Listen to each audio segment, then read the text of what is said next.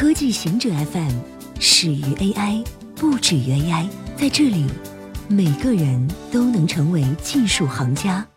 欢迎收听科技行者固定点，我们为您甄选更快、更即刻的全球科技情报。Google 因 Android 的捆绑面临巨额罚款，谷歌今日将面临其史上金额最大的监管罚款。布鲁塞尔将对这家美国科技集团处以数十亿欧元罚款。理由是滥用其在智能手机操作系统领域的主导地位。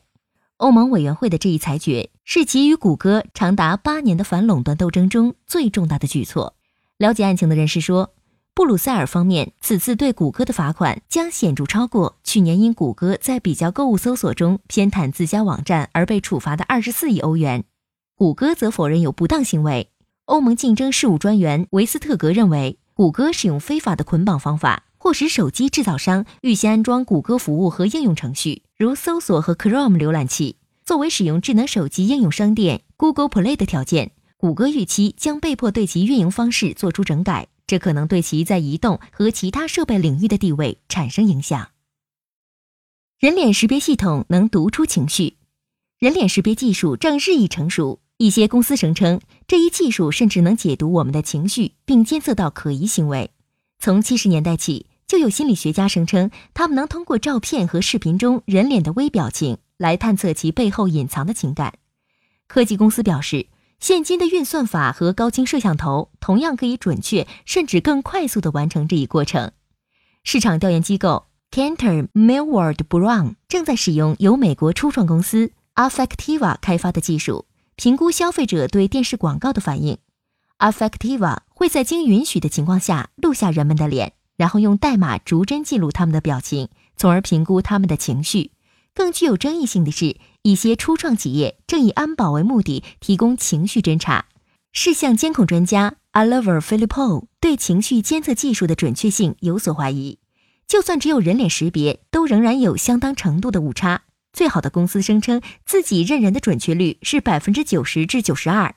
当你试图去评估情绪的时候，误差会更大。但开展人脸识别研究的美国联邦机构国家标准技术研究所的生物识别项目主管表示，相关技术正在变得越来越可靠。他将近期这方面的技术进步归因于卷积神经网络的发展。杭州第十一中学据报道正在测试被称为“智慧课堂行为管理系统”的人脸识别系统。百度退出巴西，百度在进入巴西市场五年后将终止在该国的业务。百度将会在中国处理巴西的用户数据。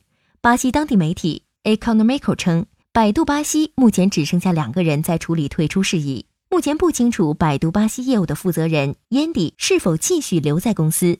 一名公司代表称，百度不会发表退出巴西的正式声明。百度退出巴西是该公司全球战略计划转变的一部分。百度将会把更多精力投入到人工智能，退出不相干的业务。巴西网民表示。他们基本没有听说过巴西在百度还有分公司。木星发现了十二颗新卫星，两颗会相撞。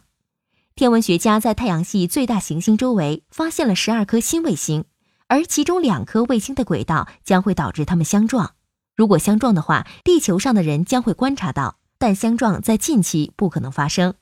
研究人员是在搜寻神秘的第九行星时发现这些卫星的。新发现的卫星将木星的卫星总数增至七十九颗，十二颗新卫星有九颗是逆行的，也就是它们运行的方向与行星旋转的方向相反；有两颗卫星的轨道是顺行的，与木星的旋转方向相同。